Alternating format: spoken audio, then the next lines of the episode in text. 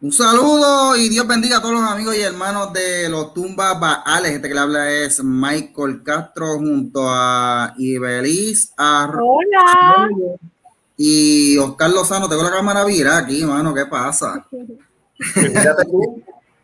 Este, y no sé por qué mi cara está ocupando el 90% de la, de la pantalla, pero eh, bueno, esto estamos grabando en vivo. Menos mal que esto se va a grabar en, en podcast y los que escuchan en podcast no tienen que ver este papelón mío aquí. Pero nada, este. Bueno, gente, ¿cómo están? Este, Oscar, ¿cómo tú estás? Estamos bien, estamos vivos, dándole gracias al Señor por, por una semana más que estuvimos, ¿verdad? Estamos ready, listo. Qué bueno, bendición de Dios, qué bueno. Y Belis, ¿cómo tú estás?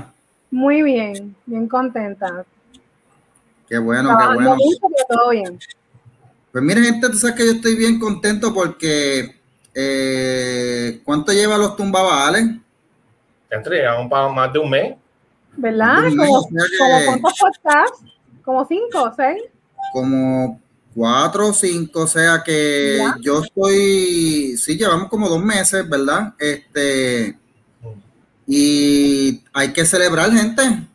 No Un sé si se aniversario. habían, no sé si se habían enterado de la buena noticia, pero faltan ocho meses para que cumplamos un año.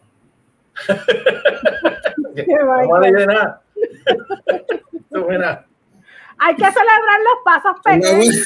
Vamos, vamos, vamos. O sea que eh, cuando empezamos faltaban 12 meses, ahora faltan 10 meses, o sea que hay que celebrar. que Siempre menos positivo, tiempo. Mikey, siempre positivo. Sí, Michael es un hombre de fe, ya tú sabes que eso es para adelante. Eh, bueno, eh, ahorita se va a estar incorporando por ahí Héctor eh, Maldonado, en breve, que está teniendo problemas técnicos. Pero mientras tanto, gente, yo quiero preguntarles algo. Digo, yo voy a empezar hablando, contando de mi experiencia. Este, el tema que vamos a hablar hoy, pues, envuelve el, el concepto de lo que es la disciplina en la iglesia. Y varias preguntas, varias personas que hicieron este, eh, hicieron un... Con, ¿Por contestaron. qué salió? Yo quisiera saber por qué salió la foto de la película Duel en la promo del podcast. No entiendo. ¿La promo de qué? ¿La foto de qué? La foto de la película Duel. en el Bueno, la única forma es que tú la pusiste ahí. Porque a lo mejor ellos usan el- una, la última foto tuya que tienes en tu, Oh en my God. tu teléfono. Yo no puedo creer esto. Cuidado. Ah, sí. Tienes que tener el teléfono. By the way, esa película, esa película la vi con el yerno mío y después la vi con mi esposa porque es tan buena. Fue la primera película de Steven Spielberg. ¿Dónde la Eh, tienes? ¿La tienes en Netflix?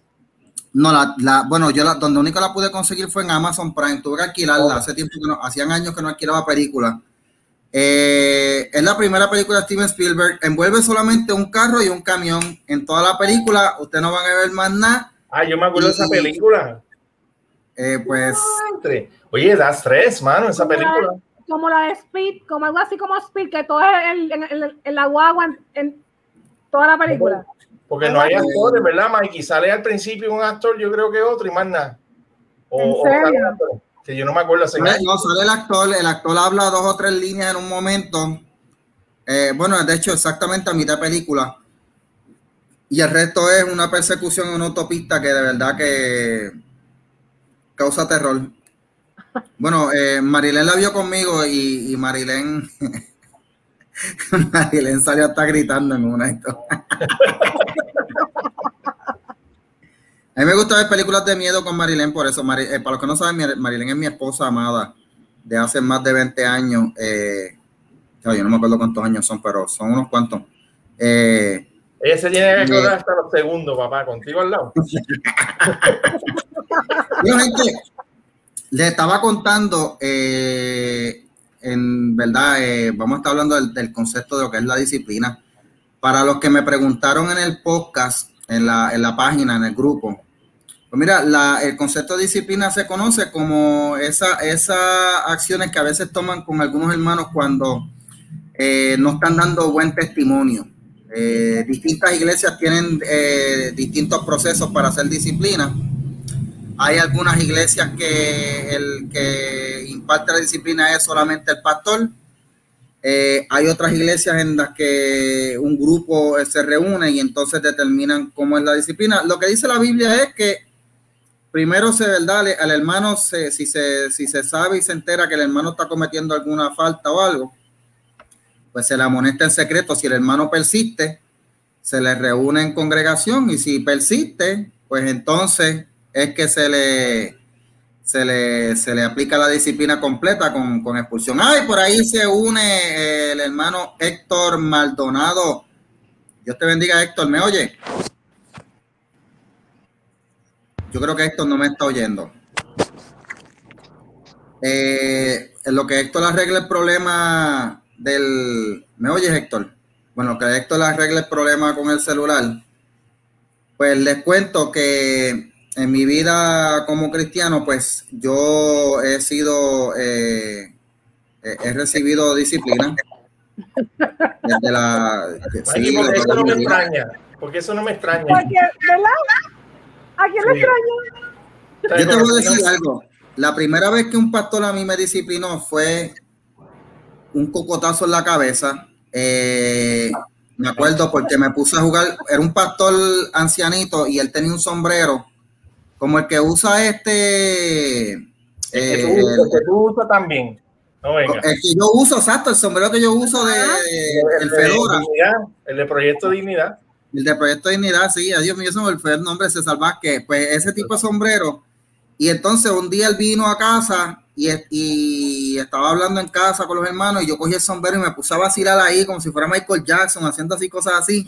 Y de momento yo, sentí un cantazo en la cabeza y, y, fue que él me dio un cocotazo. De hecho, yo creo que el chichón que yo tengo aquí, para mí que fue ese cocotazo de ese pastor, fue la primera vez en mi vida que yo sentí la disciplina de un pastor. Después de eso, en la adolescencia, en la iglesia también estuve un par de veces en disciplina por, pues, por, por cosas que yo hacía, tú sabes, tonterías de jóvenes. Un rebelde. Este, y la última vez que estuve en disciplina en una iglesia fue por algo que escribí en Facebook. Eh, así que no soy ajeno a la disciplina. Debemos ponerse en disciplina por lo de las fotos de Duel.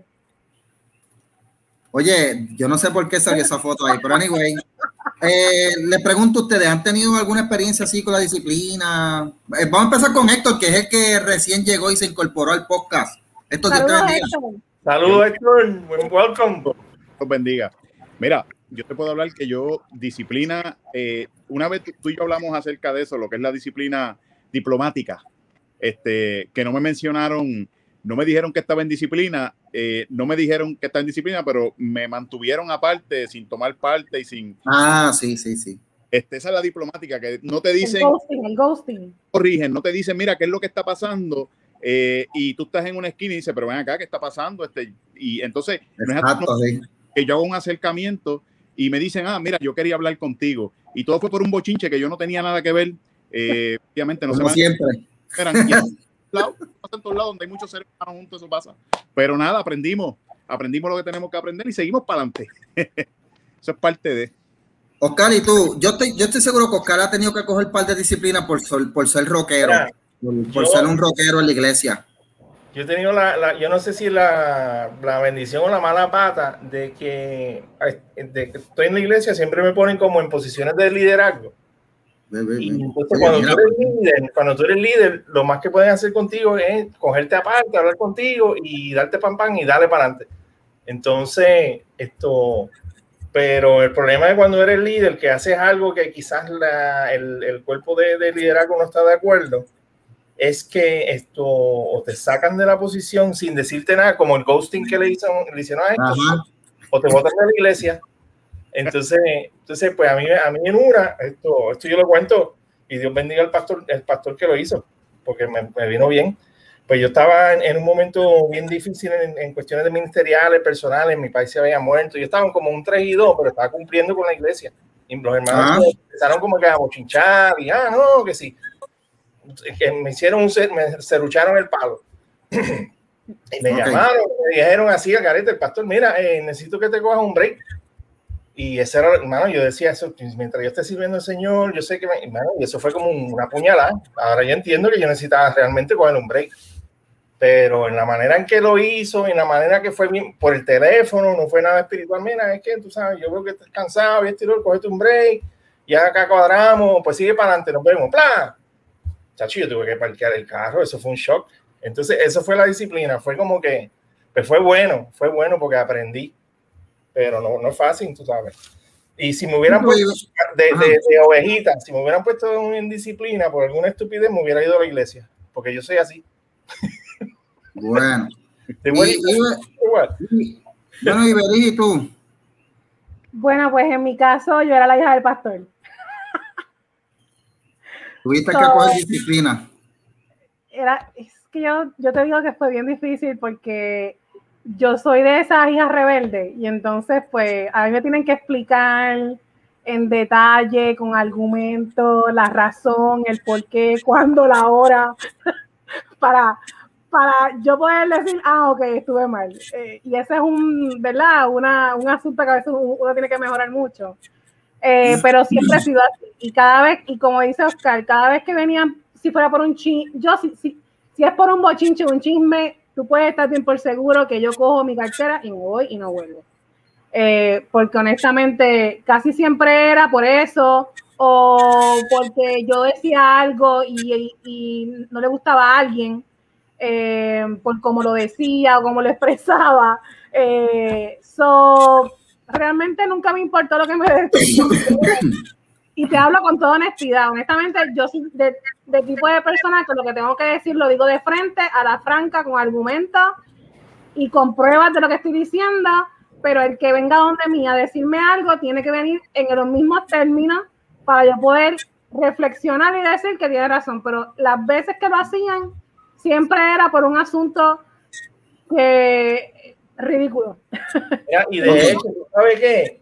Eso es, eso es como, como algo que no se enseña o no se enseñaba, quizás ahora no, en, lo, en, lo, en, los seminarios teológicos, pues saben, tienen un poco más de avances en cuestiones de, de trato, de psicología, de, de, de cuestiones de, cómo orar con la gente, porque hay una manera chévere que tú puedes, tú puedes interactuar con la gente que son unos estándares de conversación, de intercambio de, de, de, esto, que tú puedes confrontar un problema y resolverlo, buscar una, resolver, que, que, es lo que se quiere hacer realmente, la disciplina lo que quieres tú es resolver un problema, porque hasta quizás hasta no tienes que llegar a, a, sentar a la persona por un mes o dos, un tiempo indefinido. Yo creo que, como tú dices, eh, tiene una connotación negativa y ha sido la connotación que se le ha dado siempre, sí. cuando realmente debe ser un, una oportunidad para... para que la persona reflexione, entienda la razón, pero no por asunto, por asunto, eh, ¿cómo te digo? Que no, que no tienen... Al azar, esto que se puede... Al azar o por chisme o bochincha, porque escuché, sí, porque dijeron, porque Sí, que la persona que está recibiendo la, la disciplina puede interpretarlo como si fuera algo estúpido. Y realmente a lo mejor para la otra persona es importante y necesitamos y viceversa. La información para saber. Pienso, yo pienso que la disciplina, perdón, yo pienso que la disciplina, independientemente sea las circunstancias que ocurran, siempre va a ser positivo para nosotros. ¿Por qué? Porque independientemente de lo que pase, Dios está permitiendo que esto pase en la congregación y algo en ese proceso uno, uno, uno aprende, uno, uno se enriquece.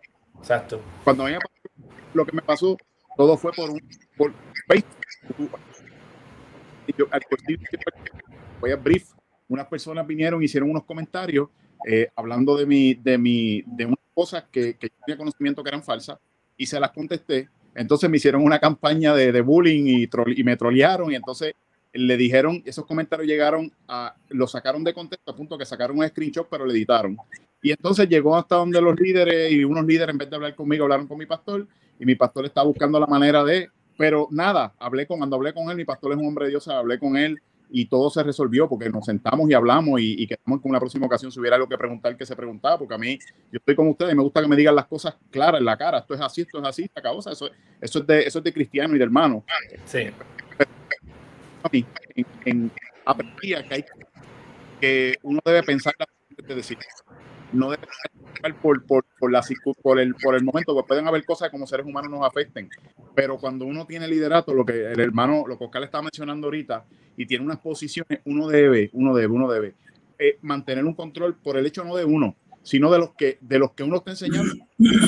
Uno es maestro o predica, enseña, uno está. Entonces, hay cosas y yo siempre lo digo, a mí me da miedo cuando el Señor me mete en, una, en un punto donde yo tengo que, que predicar eh, de ciertos temas. Con eso mismo me voy a probar. Entonces esos son los momentos y pues y, Dios permite que las cosas pasen por algo. Son, son procesos y sean buenos, no son, como dice el, el, el, escritor de los hebreos, que no parece ser esposo la, la, la, la disciplina. En el momento, exacto. Sí. Yo creo que es algo que, que sobre todas las cosas se, se debe enseñar desde el principio, porque muchas veces se entra en el asunto de la disciplina cuando las personas están recién convertidas y eso puede causar, ¿verdad? Un, como un shock, eh, porque no le entienden, no lo comprenden. Y yo creo que tan pronto una persona se, eh, acepta al Señor y entra en el proceso de discipulado, yo creo que ese debe ser el primer capítulo.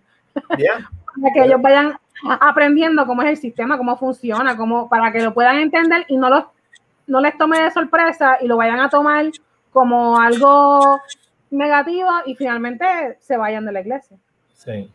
Este, Oye, antes de seguir, Mikey, que quizás es un segue, eh, eh, eh, como en la iglesia están, están las, las reglas mayor, el libro mayor de reglas, que es la Biblia, y entonces están las interpretaciones de doctrina, y entonces están las interpretaciones locales de lo que del comportamiento de la vida cristiana.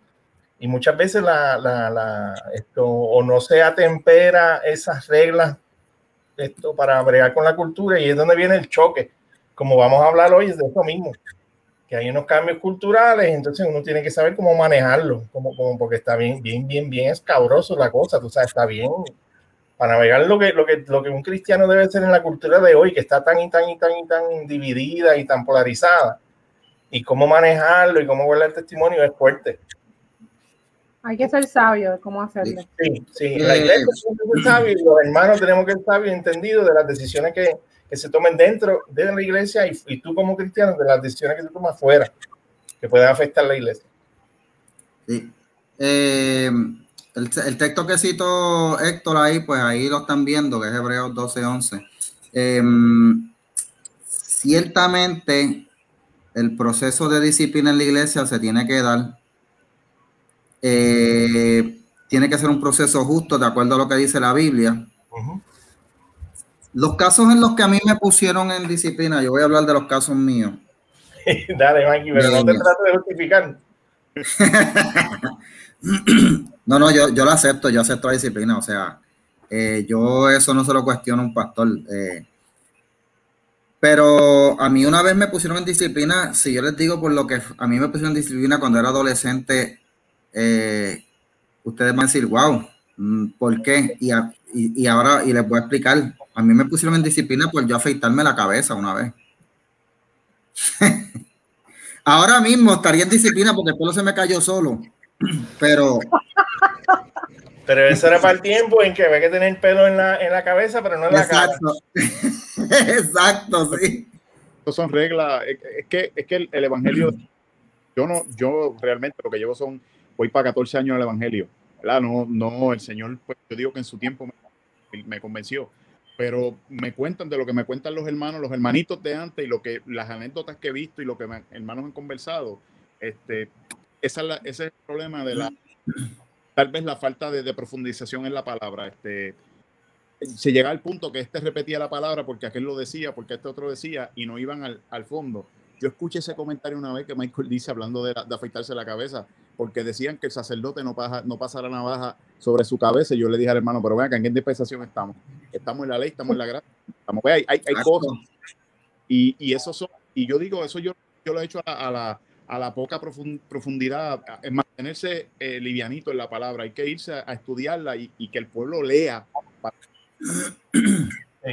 Mira, ahí está lo que, lo que discutimos en el pasado podcast, que son lo, lo, de los niveles. Sí. ¿En qué nivel? Y ahí. Sí, eh, ahí a eso iba, a eso iba, o sea, disciplina a una persona, eh, ok, hablando de lo, ¿verdad? Lo que, lo que, lo, la, la, la, el, el, la jerarquía teológica, si una persona comete apostasía o herejía. Michael, que el que no lo, el que no lo ha eh, escuchado, que vaya y lo escuche para que lo pueda entender. Que vaya, que vaya. Yo ahí sí, yo entiendo que una, una disciplina se, se va, ok, pues, pues, estás cometiendo apostasía, se te trata de orientar, se te trata de, de verdad, de, de, que caigas otra vez en conocimiento, pero si no, si insistes en lo mismo, y como ejemplo, el, ejemplo que yo hablé en el podcast pasado, ¿sabes? Este pastor que dice que él negaba la divinidad de Jesús, pues obviamente eso ya es afuera, Si, tú insistes en eso, estás pecando, ya eso para afuera. nivel uno. Exacto. Hebreo 6 habla de eso, Hebreo 6, 4 al 6, que habla de que, que, que, que niega la eficacia de la sangre. Que va atrás completamente. Hebreo 6, 4 al 6, que hay no hebreo y ahora no lo dice. Ahora, si estamos hablando de reglas de una iglesia, y ahora estoy hablando de lo que es el nivel 2, reglas de una iglesia. Vamos a hablar de la iglesia pentecostal, que yo me crié en la iglesia pentecostal. Si en una iglesia pentecostal el reglamento dice que tú te tienes que vestir así y asá, es un reglamento de esa iglesia. Y si tú no cumples con ese reglamento, pues tú tienes la opción de irte a otra iglesia, pero si quieres permanecer ahí, tienes que seguir ese reglamento. Oh, oh, hay, hay, iglesias que te permiten tú seguir yendo mientras sea visita, no tienes que cumplir con las reglas. Ah, bueno, sí, sí, sí, exacto, exacto, sí. Y pues hay algunas, pero hay otras que no, no, no, no, no, no, tu hermano con ese, esa barbita así del demonio no puedes entrar aquí. No puedes entrar aquí. tú, hermanita, que tiene esas piernas afeitadas, no puedes entrar. No puedes entrar. Exacto. Pero, hay, pero ya eso está pasando. Yo no creo que no existe, pero estamos, estamos pero hubo un tiempo. Sí, Héctor, ¿qué tú decías? Yo pertenezco al, movimiento misionero mundial, que es ultraconservador, tú lo conoces, pero en ese sentido, los que no siguen las reglas pueden seguir yendo a la iglesia, este, pueden seguir participando del culto, pueden gozarse en el culto. Lo que sí es que para estar en plena comunión en la congregación, pues obviamente, este, el que esté tiene que someterse a las reglas. Si no lo hace, pues no puede, pero no es que tampoco lo, no puedes entrar aquí. Ni no, yo cuando yo cogí la clase de, de bautismo, las clases de discipulado, el, mi pastor tuvo paciencia, ¿sabes? Yo me dejo una barba en la iglesia pentecostal tradicional cogiendo las clases, una barba así como la que teníamos por roja, así completa de lado a lado. Y el pastor me miraba y no me. Nunca. claro está, cuando fue el momento del bautismo, me tumbé la barba y me seguí lo que dicen las reglas y, y poco a poco, porque el Señor fue que trató conmigo, pero, pero en este caso va, está yendo gente de todas, de todas las, la, y, y, no hay problema con eso. No, sí, de hecho, uno, uno mismo por, amor, uno se somete a esas reglas también, porque uno ve, mira, yo, el Señor me llamó a esta iglesia, tengo que servir, que hay que ser, pues, me tengo que pintar el pelo de, negro, porque no sé, porque esto pone canas del diablo, pues entonces me pinto el pelo de negro, ¿sabes? Y olvídate, la cosa es poder ministrar y servir a la iglesia y ser de bendición. O sea, que ese es el otro lado de la moneda, que muchas veces uno tiene que viene a tragar gordo y olvídate. Just to, to, be able to be useful, ser útil, pues vamos para allá. Amén. Ahora, eh, cada iglesia tiene su reglamento y pues obviamente eh, eso envuelve también la conducta fuera de la iglesia, porque nosotros somos llamados como cristianos a, dar testimonio, no solo dentro de la iglesia, sino también fuera de ella. Y así que, por ejemplo, si a un hermano lo ponen en disciplina por algo que haya hecho fuera que sea contrario a la enseñanza de, de la Biblia, pues mira, ahí también aplica la disciplina. Eso, eh, por lo menos, yo no sé ustedes, pero yo soy del partidario de que eh, el, cristiano es cristiano dentro de la iglesia y fuera de la iglesia, y lo que hace fuera de la iglesia, pues repercute, ¿sabes? Siempre y cuando sea algo que sea contrario a lo que está, eh, a lo que dice la Biblia, pues obviamente, claro que sí. Si el pastor se entera y lo sabe, pues obviamente tú puedes tener un, hermano afuera dando mal testimonio, por ejemplo. Eh, ¿Qué te puedo decir? Eh, comiéndose una luz. Puede ser comiéndose una luz o... Por eso yo estuviera... Confesiones. Ahora, ¿sabes? Escucha, Héctor, escucha, Héctor. Mira, Eso allá. Pero eso después de medianoche, varón. Puede, la ley. La ley no duerme, la ley no se acuesta.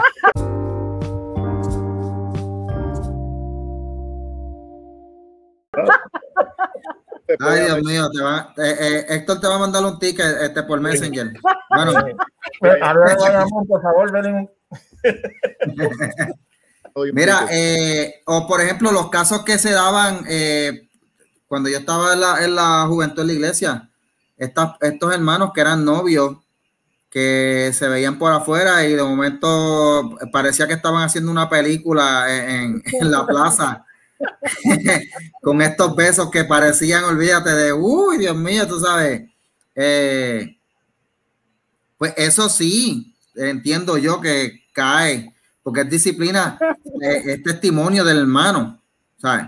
O se le llama la, yo entiendo, se le llama la atención primero y luego se le, se le, pues, ¿verdad? En la iglesia, pues se le, se le aplica la disciplina que aplique si el hermano persiste en lo mismo. Eh, no sé si ustedes tienen ejemplos similares antes de entrar a lo, hay, Hay un millón y uno de, de, eso. Yo creo que es bien común, es bien común. Bueno. Y mira, imagínate, Mikey, tú te imaginas que esto yo lo vi cuando hubo un boom en una iglesia aquí en, en el área metro, no tanto metro, que se convirtieron un montón de artistas y le decían la iglesia de los artistas. Entonces ah. muchos de ellos estaban empezando en, en los caminos los domingos y habían recibido del Señor y llamaban al Señor, pero tienen que el lunes ir a, a, tal canal y a vestirse de esta manera y estar con estos chistes chavacanos y qué sé yo qué. Y lo mismo los artistas tenían una lista de compromisos, de conciertos por un año y tienen que seguir cantando de cuernos, moteles y todo eso en lo que, en lo que se cumplía todo. sí, sí. Entonces, entonces ahí es donde viene la, la sabiduría y la disciplina. Mira, tú no, no vas a poner a, a la persona, quizás lo puede poner limitado la participación, o de vez en cuando que cante una, una canción de, de, un especial, como dicen, eh, o, tú sabes, hay que ser sabio porque tú no quieres limitar a la persona que su llamado, su don, se lo ejerza para el Señor. Y, y si van a hablar, pues que hablen. ¿Sabes? Que, ¿sabes? que, hay, que hay que ser bien sabio. Hay que ser bien sabio. Um, ok. ¿Y ustedes, Héctor o Ibeliz, han visto algún caso así que les venga a la memoria. Bueno, yo les conté a ustedes la vez que llamaron a mi mamá a capítulo para disciplinarme. Ah, la que contaste el otro día. Y terminó mamá yéndose de la iglesia. Eso. Eh, depende de la situación, porque si son, si son por asuntos realmente irrelevantes, tal vez a, a la esencia de lo que es el Evangelio y al ganarte una vida para Cristo, para mí, eso no tiene ningún tipo de, de razón de ser. Yo creo que en eso hay que ser bien sabio. En, en quién es la persona, cuán, cuánto tiempo lleva en la iglesia, hay que ser bien cuidadoso. Eh, mi mamá, pues obviamente era una mujer experimentada y daba clases bíblicas y todo eso eh, y ella ve, vio eso como, en el caso, para explicarle a Héctor que no estaba, eh, yo era bien jovencita, tenía como 14 años, y mami decidió ir, a, comenzamos a ir a esta iglesia Mission Board. Y, con el tiempo, eh, mami se hizo líder de, de la iglesia y la invitaron a ser maestra de Escuela Bíblica de las Damas los domingos. Y así estuvimos un tiempo, pero un día me levanté al revés eh, y, dije, mami, quiero ir como a la iglesia porque por una historia pasada, eh, ¿verdad? Con mis padres y que era pastor y todas esas cosas, yo usé mucho traje, todo era un protocolo, toda una cosa, y luego del divorcio de mis padres, yo quería ser libre, o sea, yo no quería estar en ese, entonces estaba, estaba plenamente en esa transición, en esa transición de el recién divorcio de mis papás, este proceso de aceptar ese, ¿verdad? Ese, esa ruptura y todo eso. Y eso mi mamá obviamente lo sabía. Y esa mañana domingo me levanté, me puse los maones, la t-shirt, las tenis, y mamá, ¿sabes que no puedes ir a la iglesia así? Y yo, pues, ¿sabes qué? O voy a la iglesia así o no voy. Oh my gosh. Y sabes qué, prefiero que vaya a que te, a que te quedes. Así que fui. Y cuando llegamos a la iglesia, pues obviamente hubo cara, me miraron mal. Y yo, pues como eso no me importaba en ese momento, seguí caminando. Eh, y luego que terminé el servicio, que todo el mundo ya se había ido, el pastor llama a mami y yo la oigo gritar en la oficina. De momento mi mamá se exacerbó y le, yo, lo, yo lo que escuchaba era ella citándole la Biblia, el capítulo tal, del libro tal, que esto, y mami salió y dijo, muchas gracias por todo, porque él no, él no quiso transar, ella trató de explicarle la situación de lo que estaba pasando conmigo, entonces él no quiso transar, él estaba enfocado en que había que seguir la regla, y mami dijo, pues ¿sabes qué? Me tengo que ir. Y así mismo fue el último día que estuvimos en esa iglesia. Pero es eso mismo, que no, no hubo, ¿verdad? No es que mm, era por romper las reglas, es que había, había una situación de familia pasando y no hubo esa empatía eh, con esa situación. Mi mamá no pudo transar con eso eh, y se fue. Wow, qué fuerte. Mira, este, pensando acá yo, ¿verdad? Los otros días yo publiqué en, el podcast algo que yo había escrito de que es de la historia del cristianismo. Eh, que se conoce, eh, si lo busca en Google, se llama la controversia melesiana. Eh, y es este evento, la historia del cristianismo. me estoy yendo a la historia porque vamos ahora a hablar de casos, ¿verdad? Los casos, venimos para el tiempo ahora, pero en la historia del cristianismo hubo un periodo de mucha persecución en donde a los cristianos se les daba la,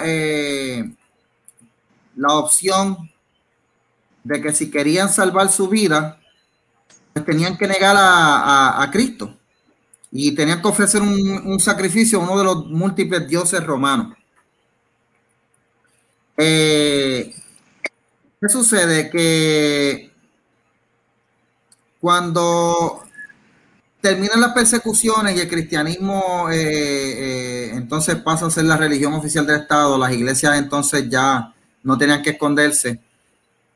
Muchos de esos hermanos que negaron la fe, que eran líderes, cuando regresaron, había una controversia porque los que los vieron cuando negaron a Cristo y hicieron sacrificios con tal de salvar su vida, eh, decían, esta gente no puede estar aquí. Y en algunas iglesias tomaron la posición de no dejarlos volver a entrar, en otras iglesias los dejaron entrar, pero se quedaban sentados y en algunas se dio la posición de que los dejaban entrar y podían recuperar los cargos que tenían anteriormente. O sea, esos fueron los tres casos que se dieron, pero, la, eh, eh, pero la, esa controversia, si usted lo quiere ver en el libro de historia de la, de, la iglesia cristiana de Philip Schaff, lo va a encontrar. Bueno, no es un libro, es una, es una enciclopedia de ocho tomos. Pero si quiere estudiar bien historia de la iglesia, yo le recomiendo ese libro. Claro, Philip Schaff es reformado, así que tenga esa, esa, esa, esa verdad, esa, esa, advertencia antes. Pero este, eso pasó y hoy día eh, estamos en un evento en donde estamos, eh, hace poco hubo una marcha masiva de decenas de, bueno, no decenas, centenas, miles, de, cientos de eh, miles de personas que fuimos al Capitolio a protestar contra la implementación de la, educación con la perspectiva de género o ideología de género. Em, y estamos claros, eh, los maestros que yo conozco están claros, dicen que no van a enseñar eso, pero sin embargo los otros días en un grupo estoy viendo a esta maestra que empieza a escribir algo y obviamente eso yo no lo publico porque es un grupo privado, pero ella empieza a, excusarse. Y miren, yo no quiero que me juzguen, pero eh, a mí si me están mandando a hacer esto, pues yo no puedo hacer otra cosa, tengo que hacerlo. Eh, y lo voy a hacer, voy a hacer lo que me mande el gobierno porque, porque no me queda otra, porque no quiero perder mi trabajo y tengo deudas que pagar y que sé yo todo lo, todo demás. Obviamente ya tú sabes lo que pasó en la sesión de comentarios, habían unos a favor, otros en contra. Y ahí es donde surge la idea para hacer este podcast. Porque eh, hay hermanos en la fe que son maestros, yo soy maestro, eh, aunque no estoy ahora activo en el Departamento de Educación, pero soy maestro. Y sí me enfrenté a la, a la, imposición de la ideología de género la primera vez cuando saltaron, cuando soltaron aquella carta en el 2013. Y yo de, de, de, desde el saque le dije a la directora, no pienso enseñar esto. Va contrario a mis creencias, va contrario a mi religión, va contrario a mis principios, así que yo no pienso enseñar esto. Y ya lo dije desde el principio, lo dije. O sea, desde el principio me opuse a que me, a que me, a que me pusieran a dar la clase con ideología de género. Tenía las instrucciones, era una orden, pero me, me resistí y dije que no. Pero hay hermanos cristianos que son maestros que están con ese temor. Y ahora eh, hay un eco ahí. Uno, uno de ustedes tiene, eco. Póngale mute al micrófono para eh, cuando, vaya a hablar lo desmutea. Para, em, pues esa, fue, esa es la controversia que estamos viendo hoy día. Eh, ¿Qué podemos hacer con esos hermanos que ante la presión del gobierno decidan enseñar la perspectiva de género? Porque los maestros tenemos que enseñar muchas cosas en la escuela, pero yo les voy a decir algo, yo como maestro me, me cuidé siempre de no ir y enseñar nada contrario a lo que me dice eh, la Biblia. Eh, eh, y eso estuvo claro desde el principio. Y siempre le enseñé a los estudiantes respeto. usted no trata a las personas diferentes porque tengan una creencia o porque sean de una forma o de otra. Eh, para eso no me hace falta de ideología de género para nada. Pero no sé, ¿cómo lo ven ustedes el asunto? Eh, ¿Quién quiere ir primero? Eh, no sé. Héctor, Héctor, dale tú. Héctor, el micrófono. Quita el mute. Yo creo que esto se frizó. Sí, yo creo que se frizó. Pues dale tu Oscar en lo que Héctor le entra otra vez. Pues mira, Mikey, yo, voy, yo quiero ser el abogado de, contrario, para no decir el nombre del pichón.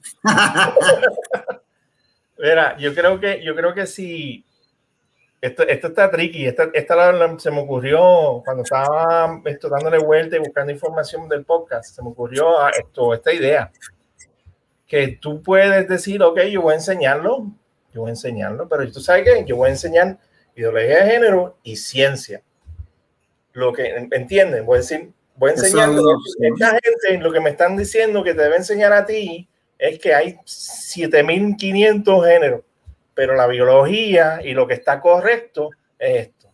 Entonces, si van a tu salón a decir, no, pero tú, estás, tú no estás. No, si yo les enseñé, mira, aquí está, y los nenes tienen su asignación. No, pero incluiste la ciencia. ¿Y qué es esto? Esto es una escuela. Yo te estoy hablando de biología. ¿Cuál es el problema? Y te libraste de. ¿Sabes? Esa, esa, esa la puedes hacer como también puedes decir, no, no voy a enseñar, no, como tú, tú, muy, tú muy bien dijiste, no lo voy a incluir y me tienen que entonces eh, eh, eh, justificar, ciencia, justificar biológicamente y enseñar la data correcta. me gusta eso. Me, me gusta eso. Eso está buena porque así tú puedes enseñar críticamente para que el, el ¿verdad? ellos puedan y decir, mira, las dos cosas y de ahí de, por, decir un ejemplo bien radical, tú tienes esta cosa brown que está aquí, que sale del trasero de las vacas, eso no es chocolate, eso no es chocolate, esto es chocolate, esto es un sneaker. ¿Me entiendes? Tú sabes. oh my gosh. Yeah, yeah. Pero voy. Entonces, lo que pasa es que este tipo de enseñanza, ese tipo de enseñanza te deja para la universidad, que, que, que o, o high school, o en cuestiones cuando tú estás, cuando mismo cuando tú estás estudiando la Biblia, muchas veces tú tienes que estudiar los puntos contrarios y religiones contrarias. ¿Me entiendes? Pero tú, pero a una edad temprana tú no entras en esos detalles cuando tú, las personas recién convertidas, cuando son escuelas bíblicas pequeños de, de, de niños, tú no vas a decir, no, mira, porque en el satanismo, pues entonces se sacrifican bebés y se ven en la sangre. No, tú no vas a hacer eso. No. no, no, porque no es apropiado para la edad. Volvemos a lo mismo. Es más o menos lo que se está tratando de hacer con la, la ideología de género. Pero, pero si se da el caso, si se da el caso que no se siente y, y se, nos fuimos por, o sea, ya, ya resolvimos y podemos cerrar, pero, pero en sí es una estrategia que se puede usar. Mira, tienes esto y esto, esto no, no, no, pasa por el crisol de la biología, no pasa por el crisol de la matemática. Es decir, 2 más 2 es 5. Es una estupidez porque la matemática te enseña esto, ¿sabes? Tú sabes que, que en el colegio de mis nenes, el año pasado, eh, digo, en los grados de, en el séptimo grado, si no me equivoco, en el séptimo grado le enseñan todo el proceso de agosto a mayo. La enseñanza es lo, todo lo que tiene que ver con el DNA, eh, los cromosomas, todo ese proceso se lo enseñan desde, la, desde el principio hasta el fin. Y esa es la base, esa es la base para refutar eso. Y sin decirle absolutamente nada sino ellos han procurado enseñarle la base científica del el sexo. Eh, en mi caso, en el colegio donde yo estudié, en séptimo grado yo me recuerdo que me daban salud y la manera que ellos utilizaron para enseñarme sobre el aborto fue en la clase cómo era el proceso del aborto. Ah. Científicamente, cómo eso se hace, pues, la parte de de la sexualidad, o sea, todo se explicaba científicamente paso a paso. Y por eso es que yo tengo esa base de que no, pero es que ¿por qué? ¿Verdad? Pero es porque lo enseñaron sin, como dice Oscar, sin irte con el tema ahí, sino que te enseñaron lo que es. Ok, Héctor, eh, ¿qué tú, ¿cómo tú ves el asunto? Mira, yo, yo te voy a decir, ¿verdad? Yo, yo trabajo con el gobierno y no soy maestro en el gobierno, pero mis posturas cristianas las he tenido que defender en mi trabajo, porque esto de la perspectiva de género no viene de ahora. En mi trabajo, per se, desde que empezó la dichosa llamada reforma, que está la policía de Puerto Rico, que todo el mundo conoce, ¿verdad? Los adiestramientos han incluido esta, esta, esta cosa.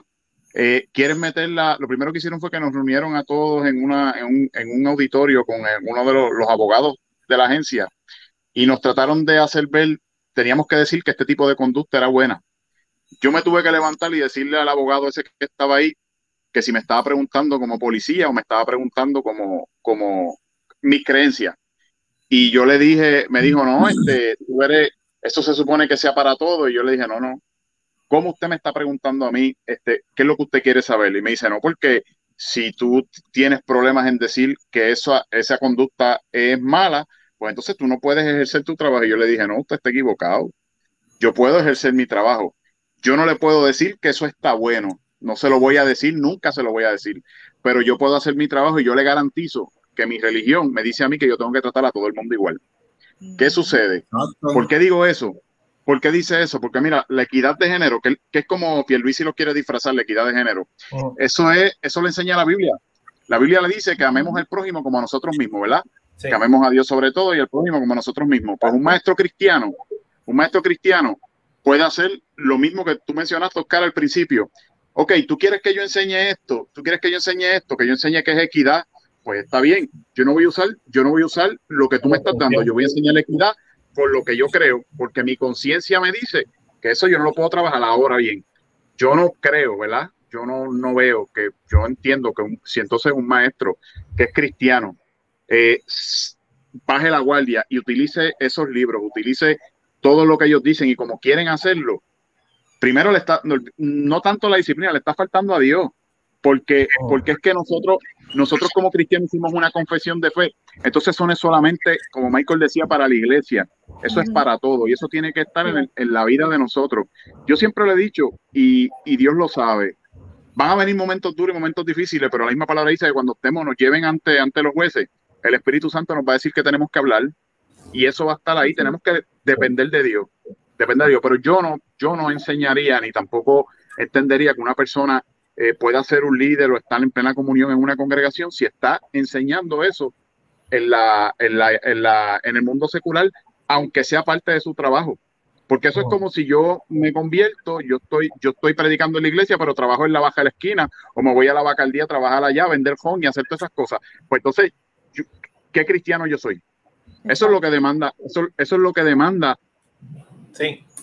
Y el Señor demanda que mi verticalidad sea dentro y fuera. ¿Por qué? Porque mi, fin es agradarle al que está en los cielos, no es al de la gente de la tierra. Y no es fácil. Así es. Se frizó. Se me, se me congeló ahí. En lo que Héctor se descongela, Y lo que, lo que Eh, esto dice es cierto, es cierto. Yo estoy de acuerdo. O sea, y también es cuestión de conciencia. Pero, pero tú sabes Pero que tú que, que no son inventos de nosotros.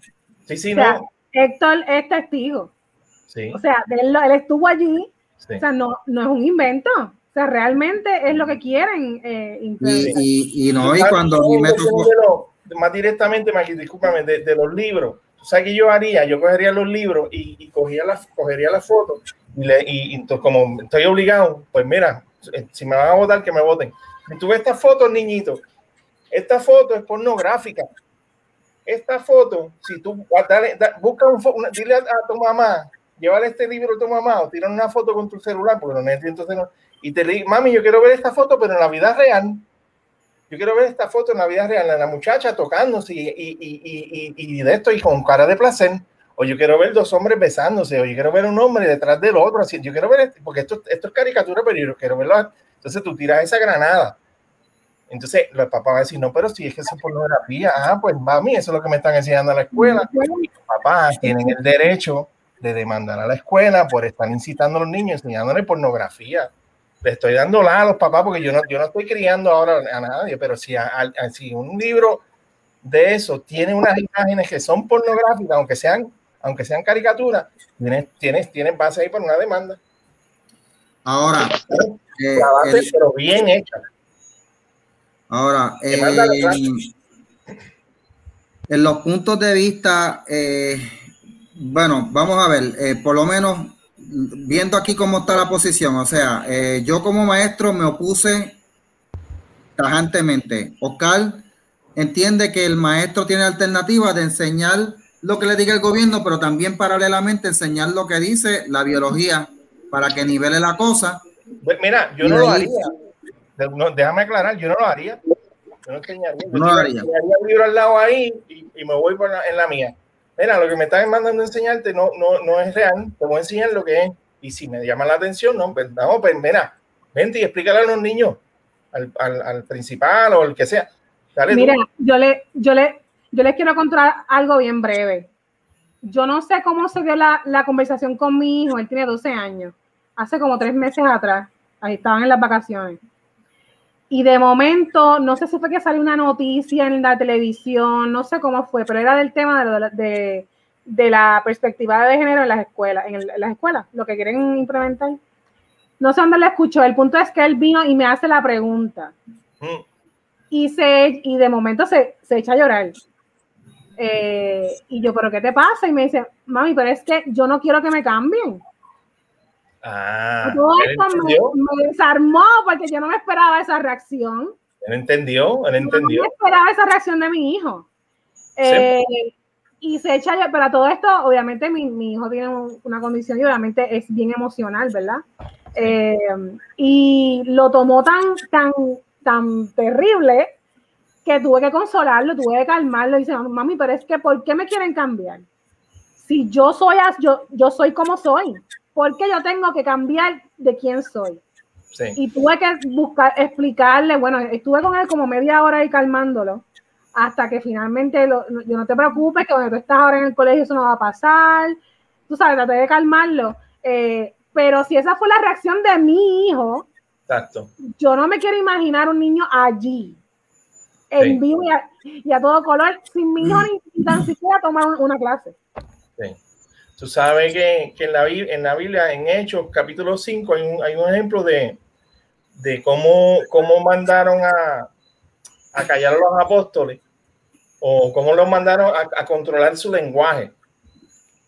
Le dijeron, mira, vamos, te dimos una pela y no puedes hablar de Cristo. ¿Y qué hicieron cuando iban saliendo del, del- del tribunal? Empezaron a repartir tratados.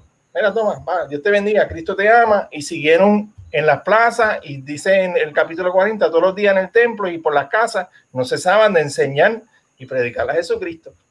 Tú sabes que, que, que lo que se está buscando aquí también es controlar el lenguaje, demonizar a los cristianos, crear esta división esto, crasa y obligar, como quien dice, obligar la, obligar la guerra cultural para sacar a ver quién, quién, Pero ¿quién es quién? Jesucristo es Jesucristo. vamos a seguir hablando de él y vamos a seguir hablando la verdad.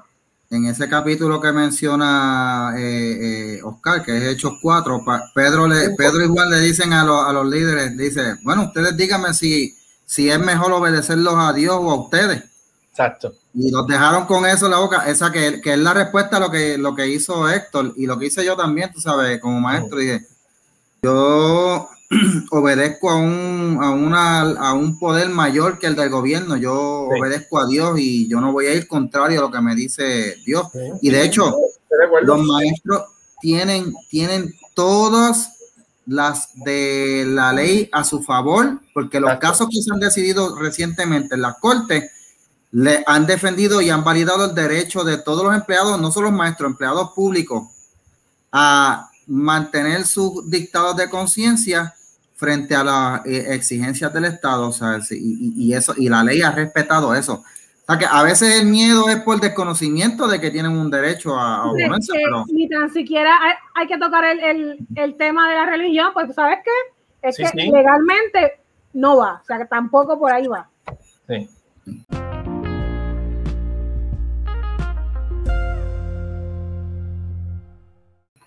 Ahora, vamos al, al, issue, que fue la pregunta que yo hice, eh, que le dio pie a este podcast. Eh, ahí van a ver la encuesta ahora. Déjame darle ahí para que se vea la encuesta. Ahí está. Ahí están los resultados de, la encuesta. Hubo, participación, Mikey. Muy bueno. Sí, sí, hubo, hubo, mucha participación. Este, como 99 personas, ¿verdad? Eso. Sí, eh, al momento presente, la pregunta era: ¿debe ponerse en disciplina? ¿Debe ser puesto en disciplina un maestro cristiano que enseñe ideología de género, perspectiva de género? Eh, bueno, no, tengo la calculadora, pero 108 personas votaron que sí, 31 personas votaron que no. Eh, Ocho personas votaron. ¿A qué se refiere con disciplina? Que lo explicamos al principio del, podcast. ¿Y quién lo pondrá en disciplina? Pues eso depende de la iglesia. Puede ser la iglesia o el pastor. Eso depende de, qué iglesia sea. Ahora, a mí me llama la atención los comentarios de la gente. Yo quiero que vean los comentarios. ¡Bianca! Ahí está el de Bianca. ¿Bianca es familia tuya, Mikey, o no? No, ¿Ah? no, ella es familia tuya. Somos, somos bien amigos de la familia de ella de nosotros, somos bien, somos bien amigos, este, unidos, nos conocemos en años y vamos a la fiesta de uno a los otros. Hacho, pues ella te maronea también de vez en cuando. Sí, sí, no, no, por eso es que lo hace. por eso es que lo hace. Eh, Bianca dice, para los que están oyendo el podcast que no están leyendo, eh, ay bendito, espérate, me perdió. Ahora, este, oh Dios mío, pero ¿qué es esto? Espérate, espérate, ¿qué es esto? Ahora sí. Aunque la propuesta de ideología de género trae temas que contradice el cristianismo, poner en disciplina es una conducta bastante infantil de parte de una iglesia y sus feligreses. Lo que hace es regañar, tapar bocas sin educar en vez de procurar mantener una visión clara y abierta del evangelio. ¡Wow!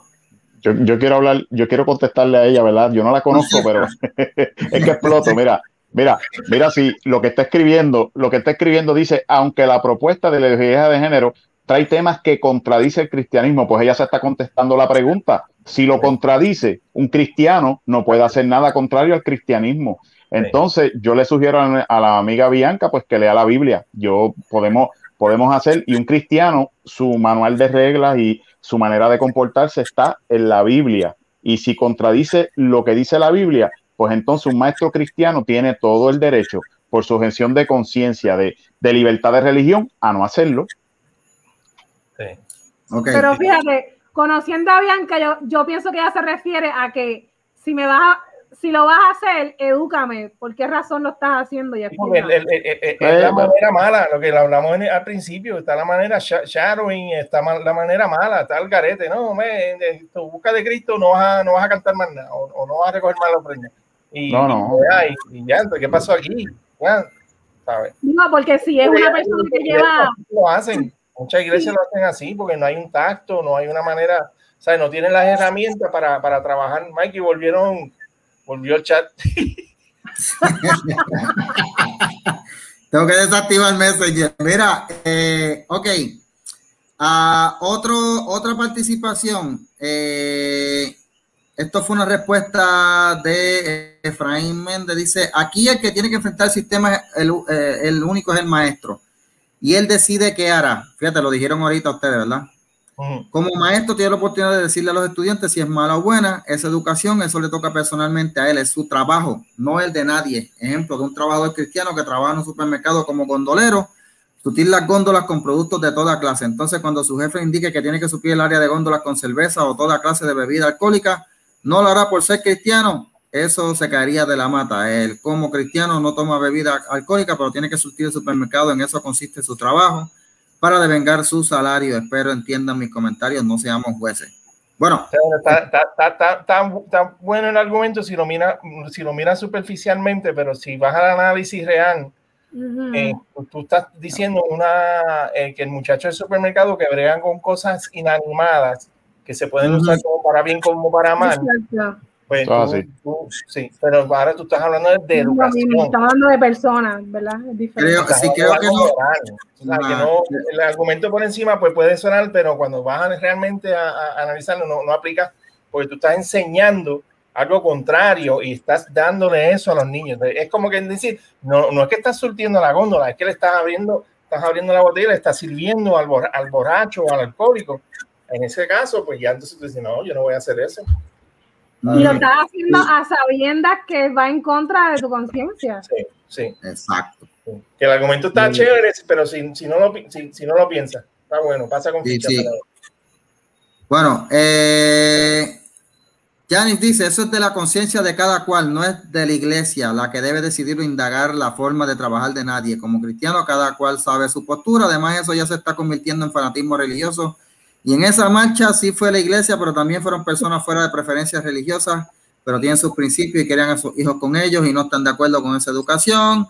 Así que, ojo, no pierdan la perspectiva del propósito de lo que fue la marcha y dije el fanatismo religioso juzgando y señalando, porque va a pasar que es que el gobierno y todos los demás lo van a coger como religioso y fanático. Dejen de juzgar eso le pertenece a Dios y que sea Dios que trabaje con la conciencia. No, ella está interpretando, ella interpreta que es fanatismo religioso, pero eso no es, la verdad, la Biblia. Se fue, se fue, sí. Se fue esa es la clásica, esa es la clásica. No, yo no me meto en eso porque yo no soy fanático. Yo no, ese, no, no juzgo. El saco de un culo. No juzguen, no juzguen. No juzguen, eso es el, el, clásico. No juzguen porque, mira, sí, es que volvemos a lo mismo y, y, eso, eso también, yo digo que tenemos la culpa a veces cuando los mismos nosotros, cuando, cuando tal vez que permitimos que se enseñen cosas o, hablen, porque hay la percepción en el mundo allá afuera. Yo, yo, como le dije, yo poco, llevo poco tiempo en el Evangelio comparado con ustedes, tal vez, ¿verdad? Pero, pero antes, cuando yo no conocía al Señor, es, eso era la percepción.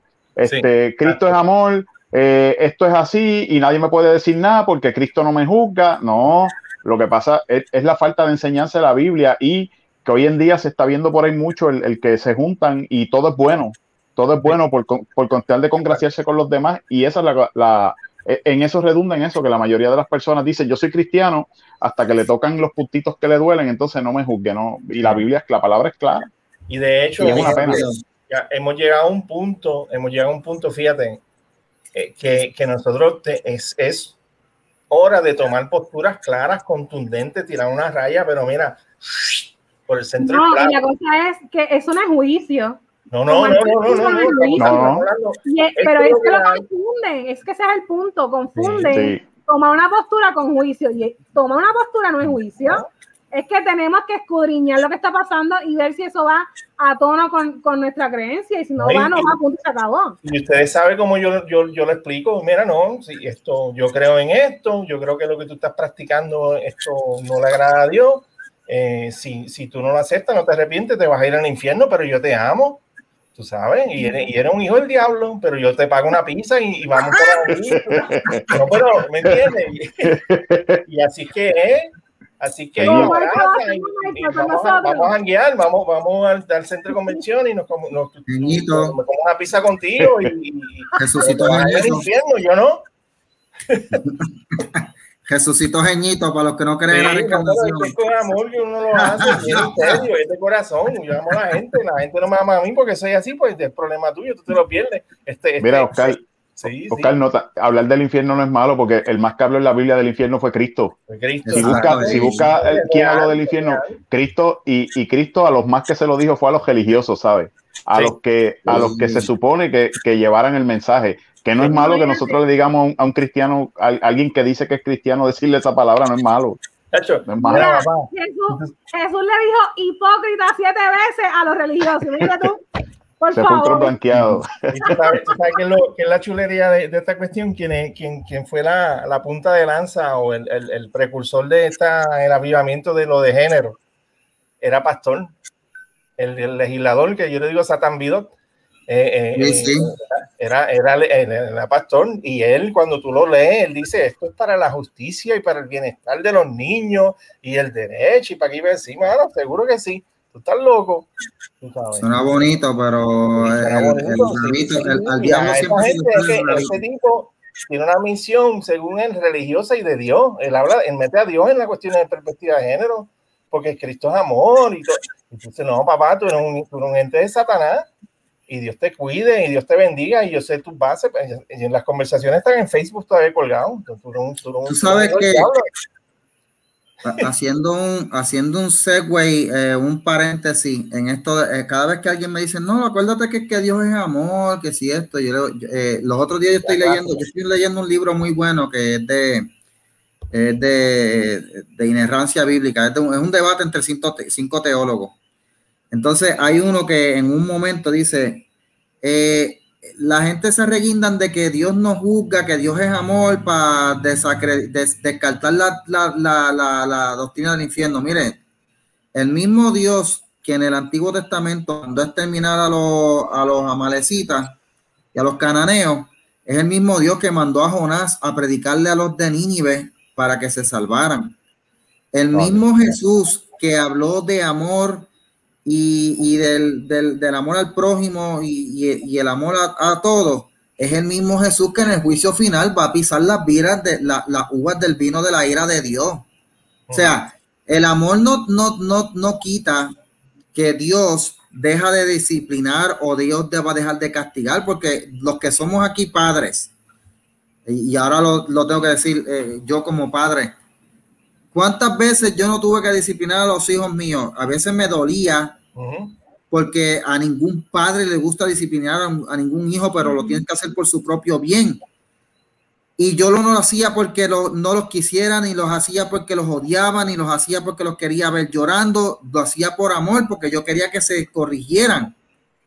Este, y así mismo es Dios con nosotros. O sea, dejen de usar el argumento de que Dios es amor, y Dios eh, no, va a hacer nada, no, Dios es amor, pero Dios no es un papá bobolón como, lo, como, como los quieren hacer por ahí, ¿sabes? Eh, eh, Dios es amor, pero es un Dios. De amor, de amor solamente no se vive. Exacto. Hay que estructurar, hay que poner límites. Sí, el amor, el agape, el agape de Dios tiene, el agape de Dios tiene, tiene eso, es que tú no puedes decir que amas una, a un hijo si no lo corrige porque tú lo que quieres es el bien.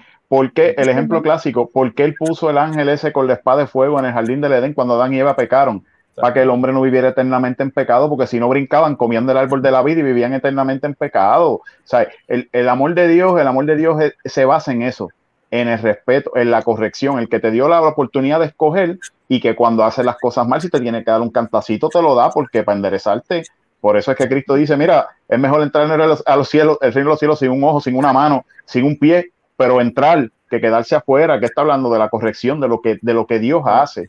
Y, la gente, eh, eh, esto es, normal, ¿sabes? El mundo, el Satanás, el Señor lo reprenda, el, enemigo de las almas. Ese es el truco que ha jugado desde un principio y va a utilizar sus instrumentos para que lindo y creen este ecumenismo, todas estas cosas que se están viendo, donde están aceptando todas estas conductas que están claras en la Biblia, porque en la Biblia hay gente que me dice, mira, eso es en el Antiguo Testamento. Y yo le digo, ¿y qué dice en Romanos capítulo 1, del versículo 18 al, al 32? ¿Qué dice en Primera de Corintios capítulo 6, versículo 6 al 9? Te lo dice clarito. Y cuando uno, cuando, entonces cuando se dan con la palabra, este, chocan. Yo tuve un compañero de trabajo que me dijo eso, no me juzgue. Yo le dije, yo no te estoy juzgando, ven acá, vamos a leer la Biblia. Y cuando, cuando le leí la Biblia en el, en el capítulo 1 del libro de los Romanos, me dijo, oye, yo nunca había visto eso. Y yo le digo, porque nunca te habías tomado el tiempo de leer la Biblia. Aquí estamos y hoy en día, día por día, se pasa se pasa preguntando y yo lo llevo a la Biblia y gloria a Dios que va encaminados. Por eso es lo que nos falta a veces, asumir una posición, una postura. yo, yo prefiero que Dios, estar bien con Dios que, que abajo y, y, y, y, porque es que, es que lo que se está viendo, lo que estamos viviendo, ya todos sabemos, ¿verdad? Que esto está ya en, en la raya. Y como dijo Oscar, hay que asumir postura, hay que tener una posición y, y ciertamente los maestros, cada servidor público en, en, este país y donde sea, tiene que asumir, como hizo la hermana de, del registro demográfico que no quiso casar a, lo, a los homosexuales, le cayó la maquinaria encima y ¿dónde está? Está trabajando. Está trabajando.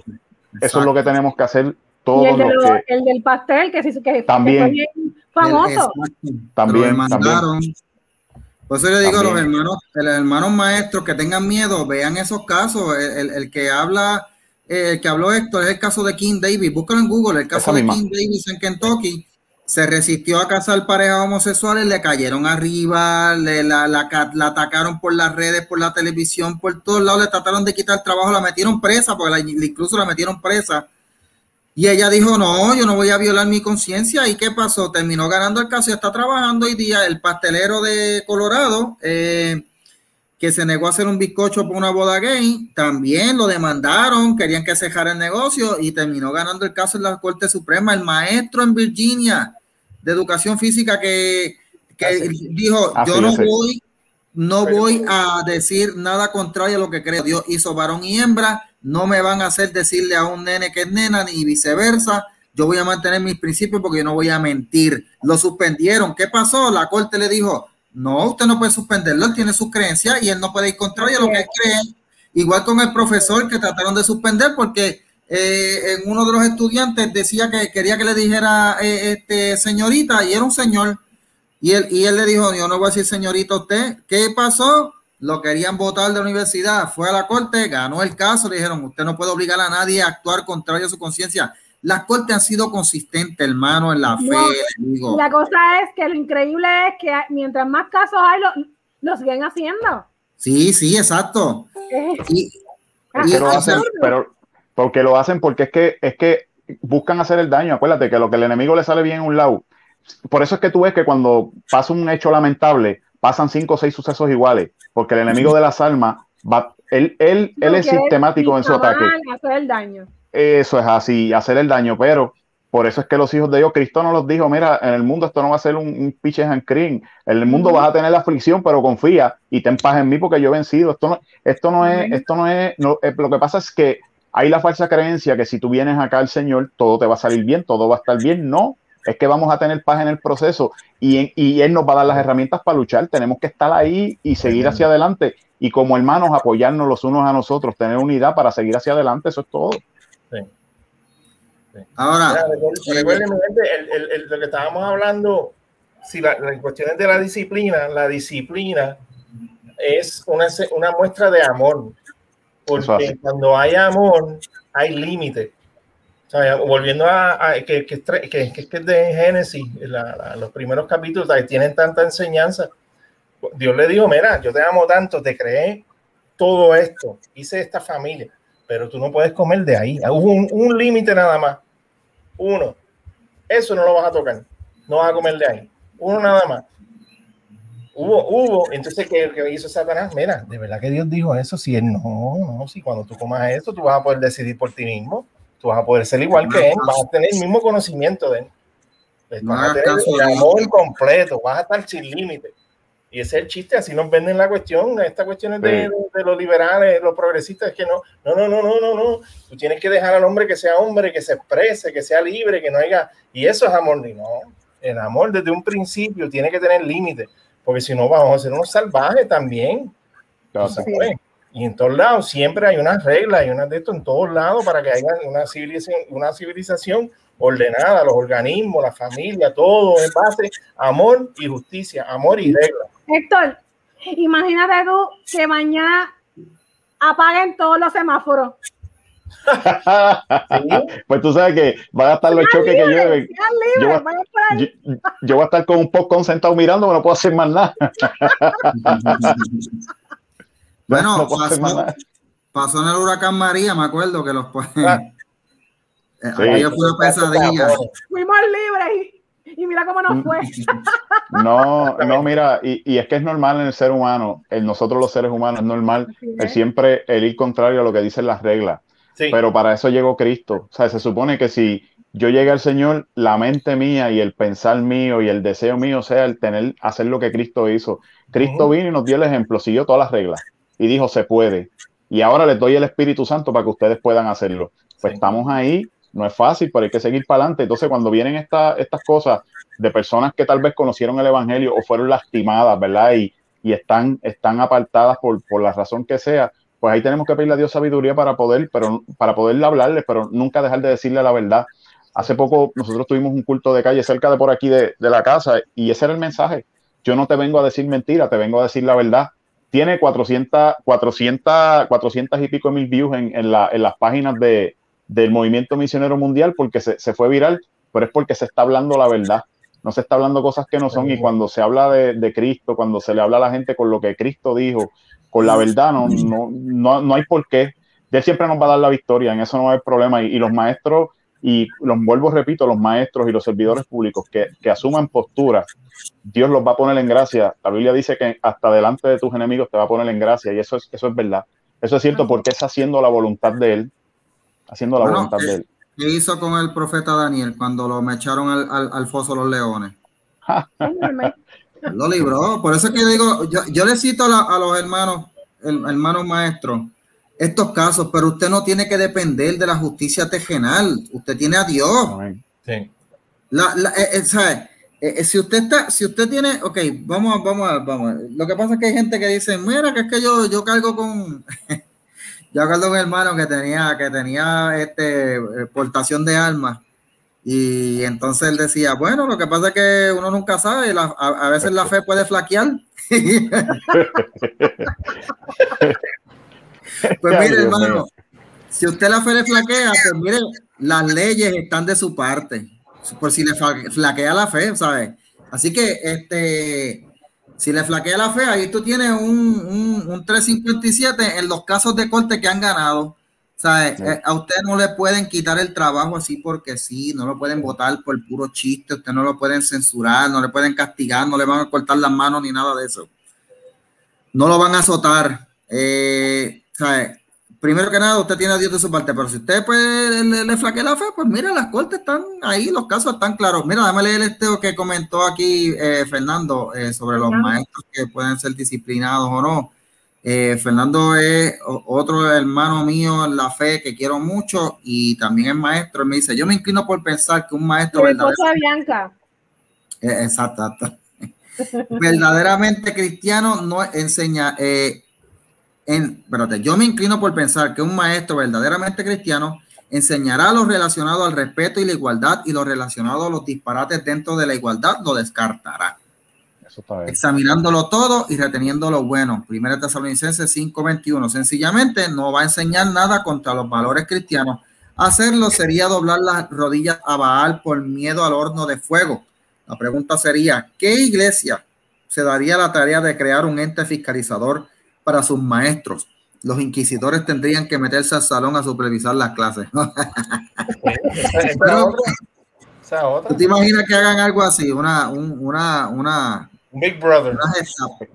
es que yo creo que eso no hace falta. Mira, yo creo que eso no hace falta porque si una persona es verdaderamente cristiana, el Espíritu Santo, yo voy a decir una cosa, si, si hace algo contrario a lo, que, a lo que Dios dice, el Espíritu Santo no le va a dar paz y yo creo que un verdadero cristiano no se va a parar al frente a, a predicar, ni a enseñar, ni a, ni a dar nada si, si, si le faltó a Dios de esa manera. Yo entiendo y hay que, hay que darlo. El, eh, puede haber que haya un carnú, ¿verdad? Que, que yo digo, pero, pero, pero el, que tenga el Espíritu Santo, un cristiano de verdad, hace lo que dice el, el, el hermano ahí.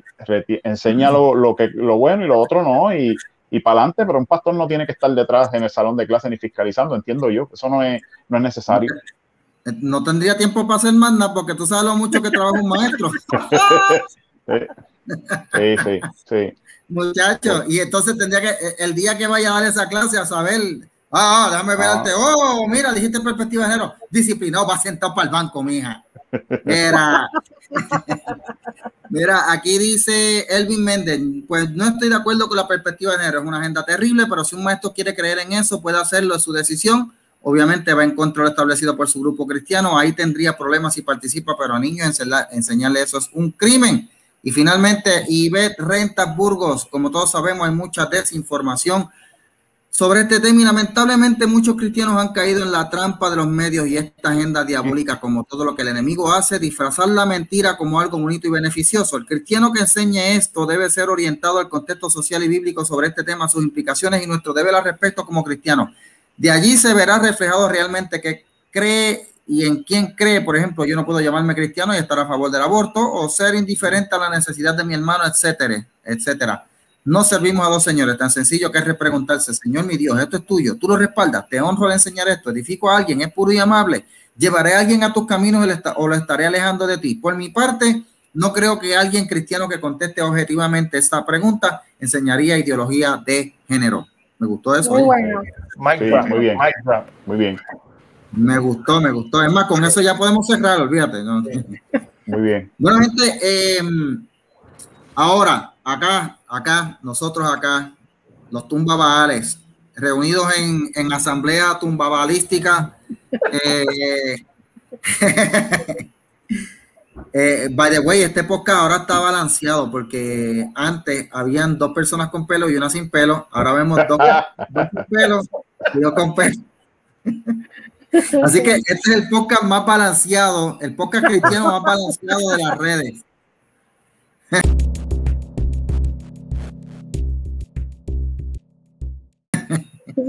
Así que Juan Carlos Mato, ya sabe, ya está, eh, by the way, Juan Carlos Mato me contestó la otra vez, así que. ¿De verdad? Vamos a ver, vamos a ver. Sí, sí, me contestaron. Pues ahorita vamos para el chat. Me contestaron de allá, me contestaron de allá. ¿Quién tú dices? ¿De Nueva Vida? ¿De Nueva Vida? de Nueva Vida. Ah, el, qué bien. el, Juan Carlos Mato de Nueva Vida, tú dices. Sí. Yo espero. Ese. ¿Ah? El, el Sí, Juan sí, Carlos sí. Mato de Nueva Vida que tú dices. Ese Ese los mismo. otros días lo, pu- lo- al otro día lo un, un ancianito de, de estos de iglesia lo puso de vuelta y media, ¿sabes?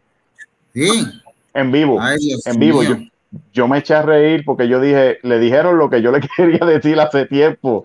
eh, porque le dijo, le dijo, mira, tú en vez de estar enseñando aquí palabras, estás hablando aquí eh, diciéndole a la gente que no se vacune. Y te voy a decir una cosa, ustedes son unos mentirosos porque enseñan las pastillas esas que no sirven para nada. Los, fui- los, los sábados y los domingos. Mira, yo me morí de la risa y yo dije, eso fue en vivo. Yo dije, ah, fue como a las una y pico la. Yo dije, no, fue por la mañana en el programa. Mira, yo me reí, yo decía, yo decía, gracias Señor, porque no me expresé, pero tú, está alguien que expresara, ¿sabes? Eso fue en Es verdad, vivo, pues. ¿sabes? Él, él no, él ni habló, él se quedó callado. Sí lo dejó hablar. De hecho, el, el viejito colgó. Él dijo, yo no, nosotros no colgamos. Él colgó. lo dejó, lo dejó, lo dejó, lo dejó hasta que vaciara el pote y el viejito lo- está bueno. Le dijo hasta, lo puso como, como, como él quería, fíjate. Bueno, anyway, Juan Carlos Mato, si quieres un programa que sea ameno y divertido eh, y no te ponga a dormir a la audiencia, aquí estamos nosotros. Y Bueno, no vendemos eh, pastillas, no vendemos pastillas fake. No, eh, exacto, no vamos a vender pastillas. Bueno, si nos, si nos toca anunciar el colágeno bioactivo, yo me atrevo a decir que el colágeno hace crecer el pelo. Yo, Ah, vamos a ver. Ya vemos cómo te ha ido. es que en radio nadie me está viendo, so, puedo decirlo. Ay, Y sí. Beli ahí, ahí- y ahí Beli dice, oye, Michael, es verdad, mira esa melena que tú no tenías antes.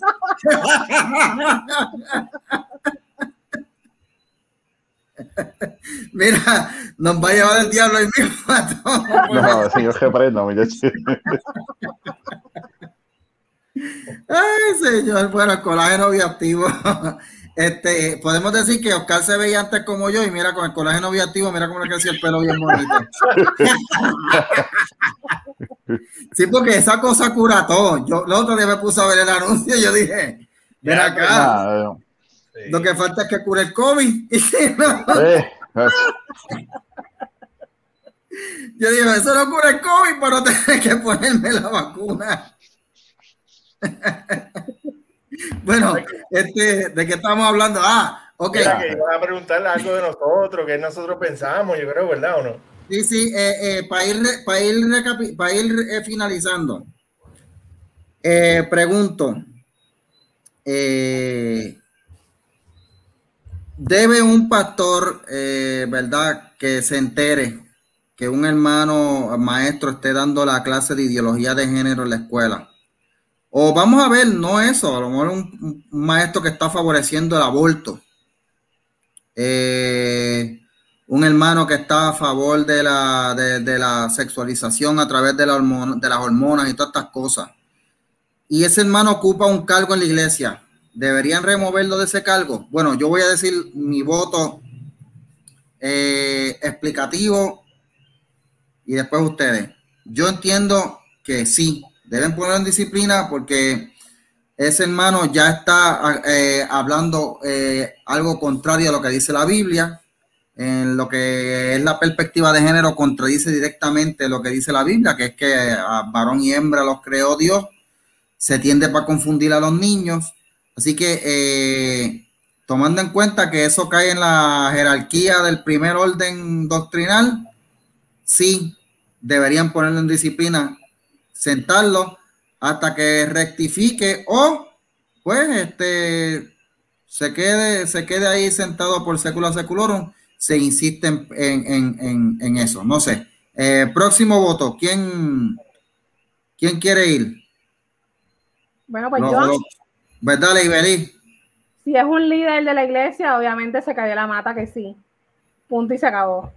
Eh, ya tal vez cambiaría un poco si es un, ¿verdad? Si es un feligrés si es nuevo. Yo creo que dependería mucho de, de su madurez espiritual y ese nivel es el que uno tendría que, ¿verdad?, atajar el, el asunto eh, sabiamente para explicarle, ¿verdad?, que entiende, etcétera. Pero si es un líder ya, olvídate de eso, eso no hay break. eh, Héctor. Bueno, yo te tengo que decir que sí, que tiene que estar en disciplina después que, se, que, el, que el pastor Velaz sepa, no es que es de rumores, que, que de verdad esa persona haga eso, Correcto. sí. Tú buscas los requisitos de los líderes, búscalos en lo que Pablo le dice a Timoteo, búscate lo que lo cuando seleccionan a los diáconos, cómo es que los seleccionan, los requisitos que, que impusieron. Lo primero que tienen que estar llenos del Espíritu Santo. Una persona con el Espíritu Santo no, no va a hacer eso pero la, tiene, ya como dice la hermana Ibeli, este, si no es líder y es un miembro, este es otra cosa, y, si está, y no puede estar en plena comunión en la congregación si, si está de esa manera, y que, que, que si lo ponen en disciplina y posterior a puede volver a la posición, bueno, si da fruto digno de arrepentimiento, seguro, eso el pastor se ora y el pastor va a saber cuándo, cuándo volverlo a instalar, y yo, yo entiendo que, que debe estar en disciplina. Oscar. Sí, yo estoy de acuerdo con, con, con ustedes. 100% líder, sí es líder. Y una cosa, otra cosa es que la, la, iglesia, volviendo a la cuestión de tomar postura, es que la iglesia tiene que tener una postura clara, -huh. una postura bien definida y un, una cosa firme. Porque tú no puedes estar calladito en un tema y entonces coger y poner disciplina a la persona porque está, ¿sabes? Eso no, no, no, pues tú tampoco estás asumiendo postura, papá. Tú eres, tú eres el pastor. Tú me tienes que estar claro. Entonces, de hecho, eso te libra de tener de que poner disciplina a la gente. Si tú dices, en esta iglesia creemos esto, en esta iglesia estamos firmes en esto, nos estamos firmes en esto, y si tú no estás de acuerdo, no, no puedes ser parte de, de, del liderazgo. Entonces, muchas veces la gente se retira ellos mismos. Mira, o sea, sí, pero eso es, depende de la enseñanza y hay que ser bien, bien firme y tomar esa postura que no está pasando en algunas iglesias lamentablemente están callados. No, eso, eso es allá en el mundo, nosotros acá pues esperando a Cristo y orando. Ese es el error más grande. Sí, y no, y pasa. Entonces, entonces se forman estos bochinches y el pastor tiene que entonces address the issue, address the issue de atrás para estar pendiente a las noticias y estar en boga. Mira, mira, esto, mira el drama como es. Pusimos en disciplina al hermano fulano, pon, y ahí es donde empieza a, a tomar postura. Cuando se pudo haber evitado hay que picar adelante, hay que ser sabio. Para tú evitarte esos chistes, hablen la verdad, sean bíblicos y te evita un montón de problemas.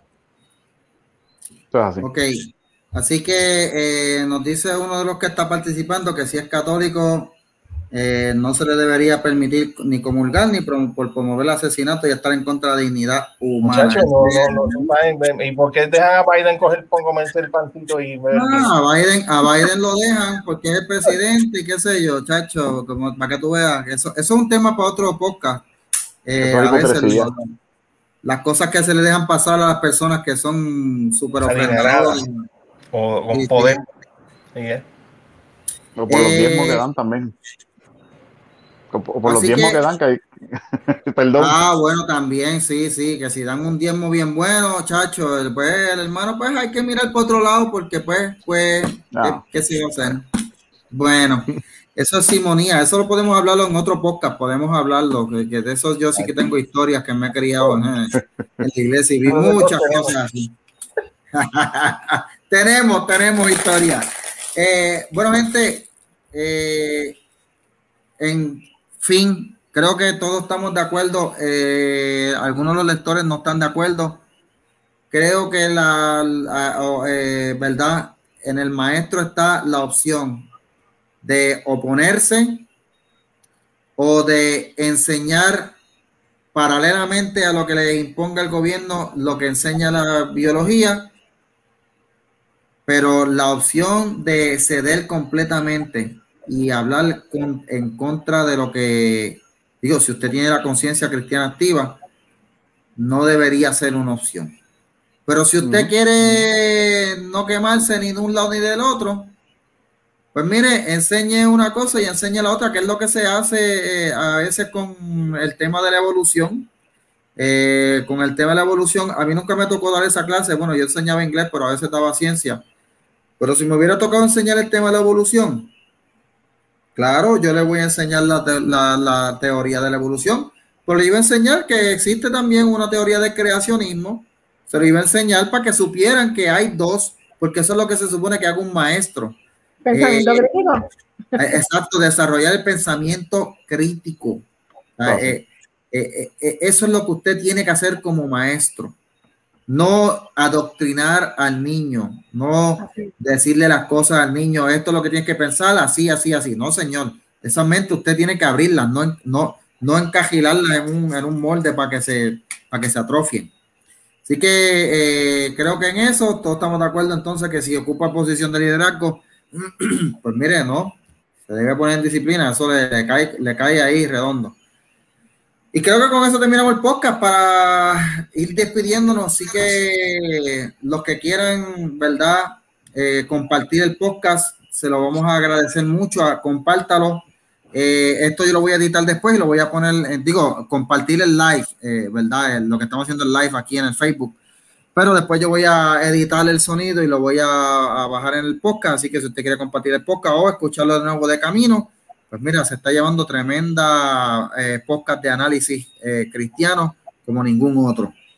Eh, porque aquí no somos reverendos, no somos doctores, no somos teólogos. Bueno, Héctor sí es teólogo. No, no, soy estudiante de la palabra. estudiante de la palabra. Héctor es un doctor en teología. Eh, Estudiante de la palabra, todos los días, gloria a Dios.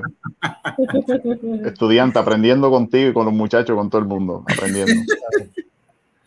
Mira, Héctor y yo estudiamos juntos hace varios añitos atrás.